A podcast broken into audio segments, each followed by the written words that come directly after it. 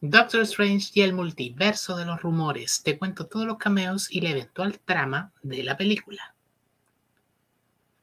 Te respondo dónde has visto a los actores coreanos que darán vida al remake de La Casa de Papel. Y esto fue lo que nos dejó el estreno del tráiler de Moon Knight. Eso y mucho más te contaré hoy porque aquí comienza Noticias Multifan.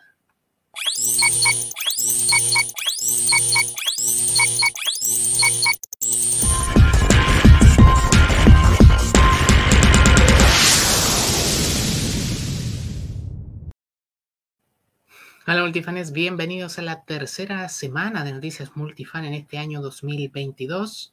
En este video quedarás informado de lo más destacado del cine, la televisión, los cómics, el anime desde Chile para toda Latinoamérica en castellano y en tan solo 20 minutos. Antes de comenzar, te muestro aquí nuestro multifan a la carta, nuestro portal en Spotify con los capítulos más recientes de nuestros programas en formato podcast. También estamos en Apple, en Google o en tu app de podcast favorita. Búscanos y síguenos, es absolutamente gratis y allí podrás encontrar Eternia al instante, la heladera de Beskar y los cuatro fanáticos que pronto volverán con su segunda temporada. Recuerda suscribirte a nuestro canal si aún no lo has hecho, darle like a este video, por supuesto, activar la campanita, comentar tu noticia favorita y por supuesto compartir este video en tus redes sociales. Yo soy Guillermo y comenzamos. Así sería el debut del Doctor Doom en el UCM. Nuevos reportes vuelven a confirmar la aparición de Namor, su prima Namora y en Black Panther Wakanda Forever. La historia giraría en torno a una batalla entre Atlantis y Wakanda. También se indica que esta batalla sería causada por el Doctor Doom, quien tendría una presencia mínima en el filme, aunque tendríamos una breve referencia a su apariencia física ya que el reporte también dice que Marvel Studios está trabajando en un traje el cual sería para este personaje. La secuela de Black Panther llegará a los cines en noviembre de este 2022. Mejor respuesta o mejor respuesta, el director de Batgirl respondió con un meme a las críticas al traje de Leslie Grace luego de que la actriz Leslie Grace compartiera una imagen del traje, el que vemos en pantalla, que usará como batichica para la película homónima de HBO Max. Una buena parte de los fans se quejaron señalándolo como un cosplay, apuntando a lo poco práctico que sería su diseño. Uno de los directores de la película respondió a estas críticas. Adil El Arbi, a través de su cuenta oficial de Instagram, compartió el icónico meme de Batman, en el que este abofetea a Robin con esta frase. Cierren la boca y esperen la película. La película de Batgirl no tiene fecha de estreno asignada, aunque se espera que ocurra en algún momento del 2022. Y en la misma línea, el actor Dylan O'Brien está en el top para tomar el papel de Dick Grayson Robin en el DCU. A propósito de Batgirl, y mientras salía a la palestra el traje de la heroína, también se especula y toma cada vez más fuerza que Dylan O'Brien se quede con el papel del Chico Maravilla para este universo. El actor norteamericano protagonizó la serie de NTV Teen Wolf, además de encarnar a Thomas en la trilogía de Maze Runner. Dick Grayson tendría un impulso en la película de Batgirl para HBO Max y sería el inicio de su propia cinta en solitario dedicada a Nightwing. Y estos son los nuevos pósteres de la Era de Hielo, las aventuras de Buck. Los hermanos Cratch y Eddie regresan a la caverna subterránea llena de dinosaurios, donde reside la comadreja aventurera Buck. La franquicia se adentró por primera vez en su mundo subterráneo en la película del 2009, Ice Age, el amanecer de los dinosaurios. La cinta es el resabio del cerrado estudio Blue Sky, quien fue eliminado tras la fusión de la Fox con el imperio del ratón. Ahora todos estos personajes le pertenecen e inclusive podrían aparecer en otros contenidos. La película estrenará el 28 de enero en Disney Plus. Y lo que nos dejó el tráiler y la fecha de estreno oficial para Moon Knight. Marvel Studios dio a conocer el tráiler para el show del UCM Caballero Luna. El tráiler le da a los fans un vistazo al traje del héroe titular clavando sus raíces egipcias. Además muestra a Ethan Hawke como el Dr. Arthur Harrow, quien aparentemente será el principal antagonista de la serie. También reveló un póster y la sinopsis para la, para la serie que sigue así. Esta es la historia de Steven Grant, un tímido empleado de una tienda de regalos que de pronto se ve afectado por desmayos y recuerdos de otra vida. Steven descubre que tiene un desorden de personalidades y que comparte su cuerpo con el mercenario Mark Expector. Cuando los enemigos de Steven y de Mark convergen, deberán de lidiar con sus complejas identidades mientras enfrentan un misterio mortal entre los poderosos dioses de Egipto. La serie estrenará el 30 de marzo y su último capítulo, ojo debutará la misma semana en que llegará a los cines Doctor Strange 2. Se liberó el teaser del remake coreano de La Casa de Papel, con imágenes del profesor eligiendo una de las máscaras para el atraco en Corea del Sur. Se liberaron las primeras imágenes de los actores que darán vida a la versión de la ya clásica historia producida en España. En el papel de quien dirigirá la banda está Yoji Chae, un actor, director, modelo y empresario reconocido por The Most Beautiful Moment in Life, donde interpretó a Han Jae-hyun de adulto, quien se reencuentra con su primer amor en la ficción de TVN. De la banda destaca la actriz Jeon Jong Seo, quien, se, quien dará vida a Tokio. Esta actriz surcoreana interpretó a Jae Min en la película de suspenso Burning del 2018. El actor y cantante que interpretará a Ryo es Lee Hyun-wook, conocido por sus actuaciones en The Return of Ijimae, Queen Seon-dok, entre otras series y películas. La serie se llamará Money Heist y se estrenará este año. Contará con 12 episodios y tendría emisión internacional vía Netflix. El capítulo 2 del final de Shingeki no Kyojin tiene nota casi perfecta todo un éxito. El capítulo 77 que se estrenó el domingo llamado Ataque Furtivo de Shingeki no Kyojin ha ingresado a las listas de IMDB con la excelente calificación de 9.9 de 10. En este episodio, el segundo de esta recta final para toda la historia, el titán bestia se une a la batalla para ayudar a su hermano menor, pero el general Magat está determinado a acabar con él para evitar la activación del fundador. Cole y Gaby están en busca de Falco, el cual se encuentra encarcelado.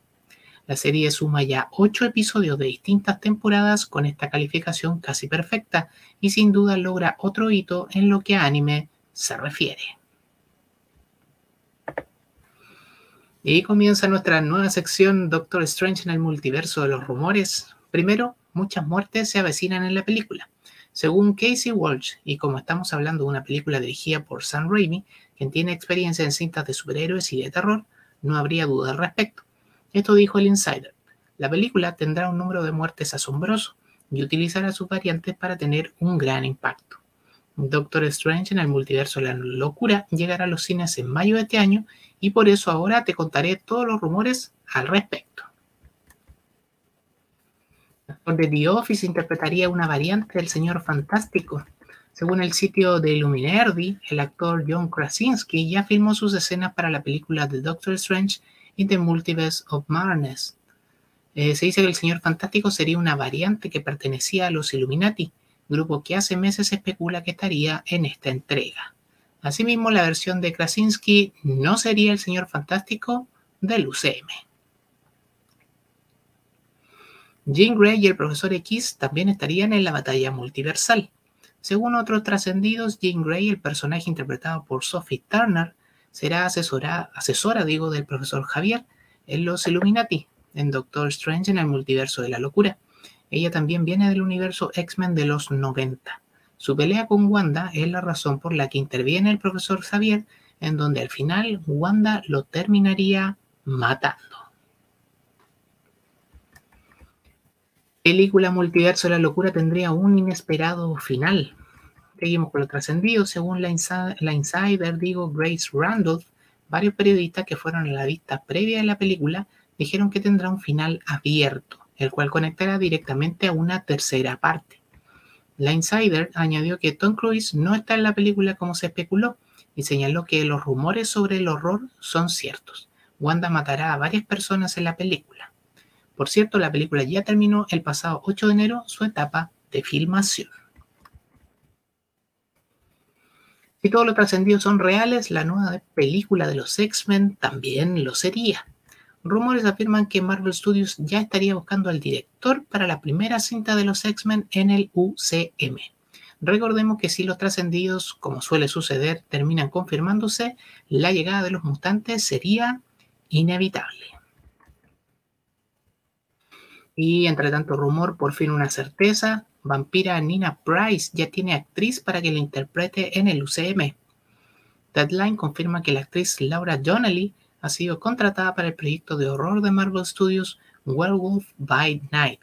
El insider Daniel Rickman reportó que se trata de la vampira Nina Price, sobrina de Jack Russell, Werewolf by Night, quien es mejor conocida en los cómics como Vampire by Night.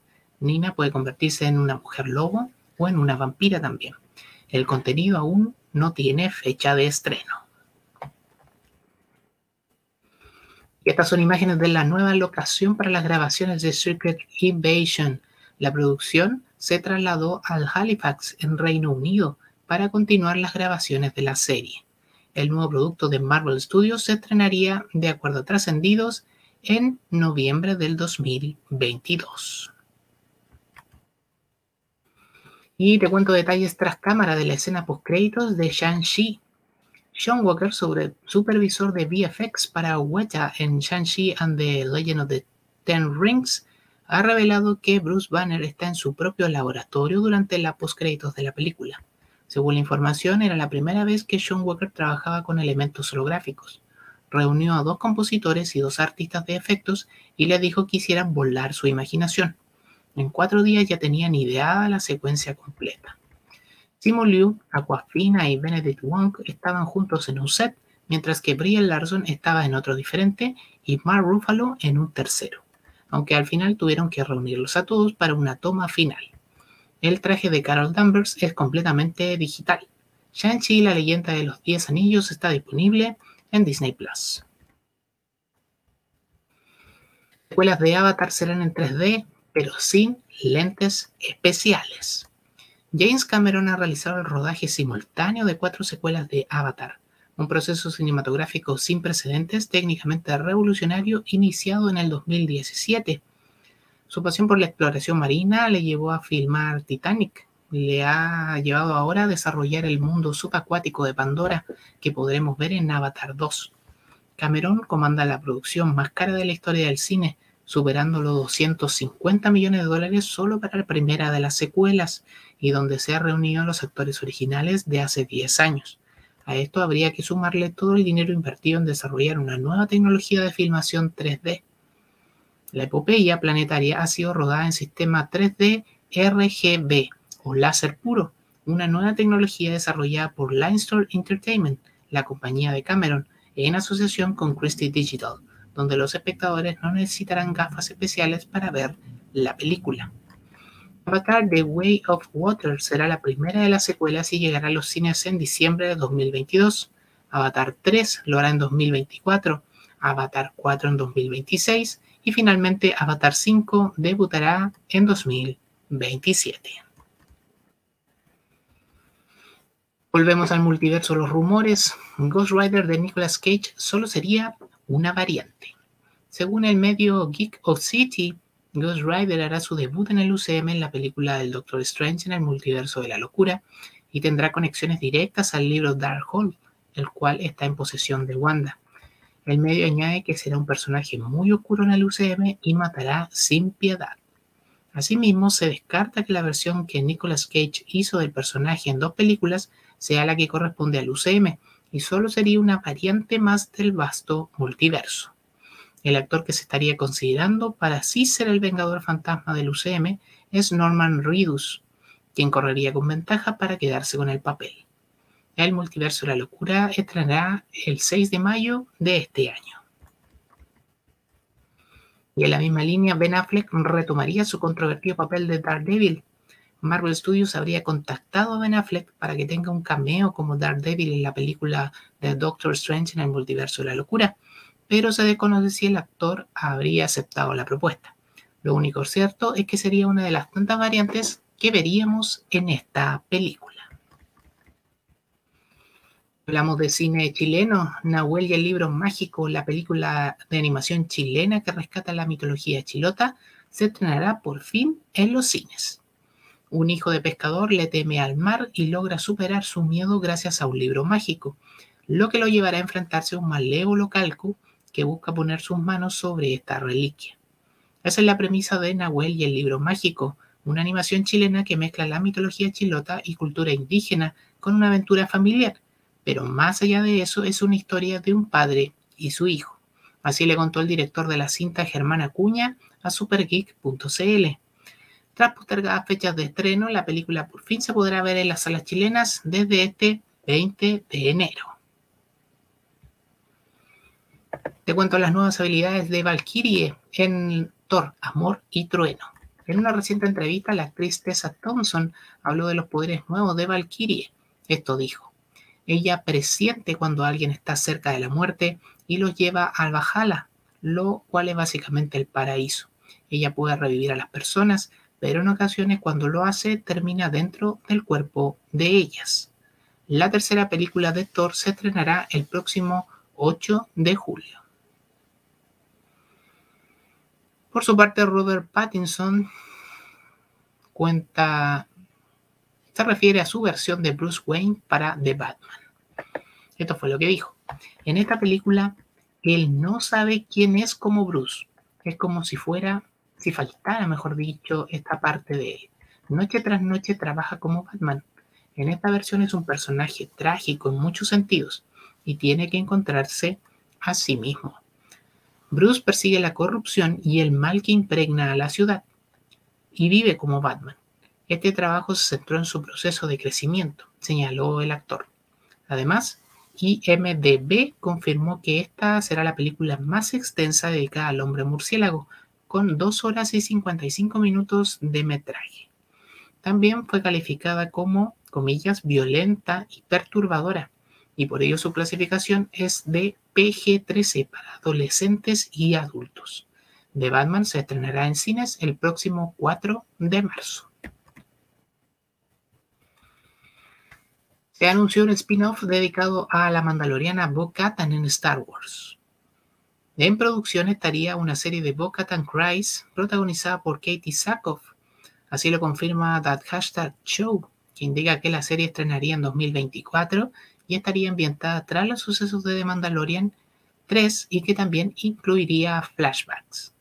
Por fin veremos cómo Bo perdió el sable, el oscuro. Se rescatarán tramas que de la cancelada Rangers de la Nueva República. Por lo pronto siguen estrenando capítulos del libro de Boba Fett en Disney Plus, mientras que se retrasó el rodaje del tercer ciclo del Mandaloriano a raíz del COVID-19. Y aquí te muestro las primeras imágenes de Bridget Regan como Poison Ivy en la tercera temporada de Bad Woman. Tras el parón habitual, Bad Woman retomó sus episodios para la temporada 3 y por fin veremos a Bridget Regan como Poison Ivy. Y aquí están las primeras tres imágenes exclusivas de TV Line de la actriz encarnando al personaje. Bad Woman está disponible por HBO Max. Este es el teaser de la serie animada de The Boys Diabolical. Aunque parece Animaniacs, créanme, es solo en apariencia, con un marcado estilo de animación que también nos remonta a las caricaturas de mediados del siglo pasado, comienza el teaser de The Boys Diabolical, la serie animada inspirada en el mismo universo de la serie live action de Amazon Prime Video. Una guagua con visión láser destruye todo a su paso y alguien va tras ella. Así, bien descarnados son los primeros segundos del video. La serie estrenará en la plataforma el próximo 4 de marzo. Y con esto cerramos, te cuento parte de las sorpresas que traerá el proyecto por los 30 años de Sailor Moon. El sitio oficial de Sailor Moon reveló de forma oficial el proyecto por el 30 aniversario. Aquí te presento el afiche y algunos de los anuncios. Desde un museo que abordará las tres décadas del manga y productos derivados de la obra de Naoko Takeuchi, una colaboración con la marca Sanrio, artesanías tradicionales japonesas, dos nuevos modelos de relojes marca Wika, otra colaboración junto a la marca de carteras Maison de Fleur y una nueva colección de ropa junto a Uniqlo, hasta postales coleccionables de la nueva película, dulces con empaques por tiempo limitado y hasta un cortometraje en realidad virtual, más una película CGI en 4K serán parte de las atracciones que comprenderá el proyecto por los 30 años de Sailor Moon. Más detalles de todos estos contenidos en el sitio oficial de la franquicia. Y ya terminó la primera temporada de Los Cuatro Fanáticos, donde comentamos esta y otras noticias de la semana, pero pronto volveremos con nuevas secciones y otro formato a través de Multifan, así que no se lo pierdan. Síguenos en nuestras redes sociales como arroba multifanchile y a mí en Instagram como Reed. Y recuerda, para que ser un fan, sí puede ser un multifan. Cuéntanos en los comentarios cuál fue tu noticia favorita y ayúdanos a seguir creciendo en el mundo del entretenimiento. Nos vemos la próxima semana porque esto fue Noticias Multifan. Cháu!